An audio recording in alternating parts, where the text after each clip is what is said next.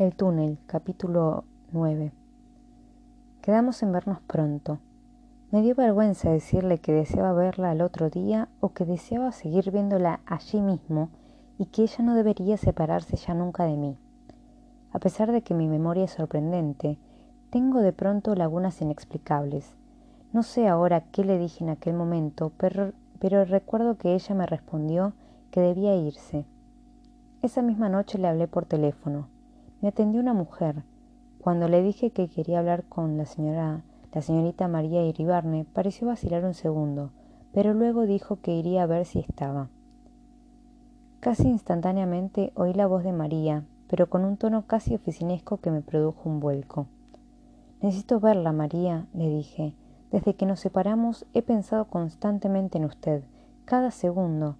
Me detuve temblando. Ella no contestaba. ¿Por qué no contesta? Le dije con nerviosidad creciente. Espera un momento, respondió. Oí que dejaba el tubo. A los pocos instantes oí de nuevo su voz, pero esta vez su voz verdadera. Ahora también ella parecía estar temblando. No podía hablar, me explicó. ¿Por qué? Acá entra y sale mucha gente. ¿Y ahora cómo puede hablar? Porque cerré la puerta. Cuando cierro la puerta saben que no deben molestarme. Necesito verla, María, repetí con violencia. No he hecho otra cosa que pensar en usted desde el mediodía. Ella no respondió. ¿Por qué no responde? Castel comenzó con indecisión. No me diga, Castel, grité indignado. Juan Pablo, dijo entonces con timidez. Sentí que una interminable felicidad comenzaba con esas dos palabras, pero María se había detenido nuevamente. ¿Qué pasa? pregunté. ¿Por qué no habla? Yo también, musitó. ¿Yo también qué? pregunté con ansiedad. Que yo también no he hecho más que pensar. ¿Pero pensar en qué? seguí preguntando insaciable. En todo. ¿Cómo en todo? ¿En qué? En lo extraño que es todo esto, lo de su cuadro, el encuentro de ayer, lo de hoy, qué sé yo. La imprecisión siempre me ha irritado. Sí, pero yo le he dicho que no he dejado de pensar en usted, respondí. Usted no me dice que haya pensado en mí. Pasó un instante, luego respondió. Le digo que he pensado en todo. No ha dado detalles. Es que todo es tan extraño, ha sido tan extraño, estoy perturbada. Claro que pensé en usted. Mi corazón golpeó. Necesitaba detalles, me, me emocionan los detalles no las generalidades. ¿Pero cómo? ¿Cómo? pregunté con creciente ansiedad. Yo he pensado en cada uno de sus rasgos, en su perfil cuando miraba el árbol, en su pelo castaño, en sus ojos duros y de cómo de pronto se hacen blandos en su forma de caminar. Tengo que cortar, me interrumpió de pronto. Viene gente. La llamaré mañana temprano, alcancé a decir con desesperación. Bueno, respondió rápidamente.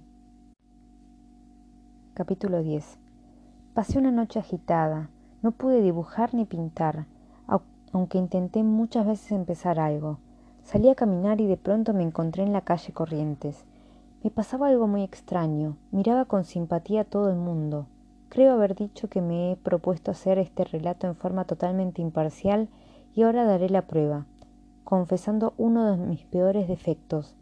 Siempre he mirado con antipatía y hasta con asco a la gente, sobre todo a la gente amontonada. Nunca he soportado las playas en verano. Algunos hombres, algunas mujeres aisladas me fueron muy queridos. Por otros sentí admiración. No soy envidioso. Por otros tuve verdadera simpatía.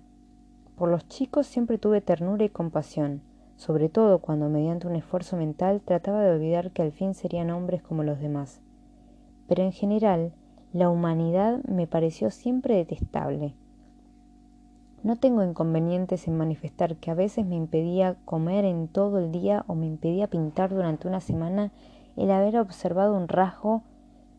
Es increíble hasta qué punto la codicia, la envidia, la petulancia, la grosería, la avidez y en general todo ese conjunto de atributos que forman la condición humana pueden verse en una cara, en una manera de caminar, en una mirada, me parece natural que después de un encuentro así uno no tenga ganas de comer, de pintar, ni aun de vivir. Sin embargo, quiero hacer constar que no me, no me orgullezco de esta característica. Sé que es una muestra de soberbia y sé también que mi alma ha albergado muchas veces la codicia, la petulancia, la avidez y la grosería. Pero he dicho que me propongo narrar esta historia con entera imparcialidad y así lo haré. Esa noche, pues, mi desprecio por la humanidad parecía abolido o por lo menos transitoriamente ausente. Entré en el café Marsotto.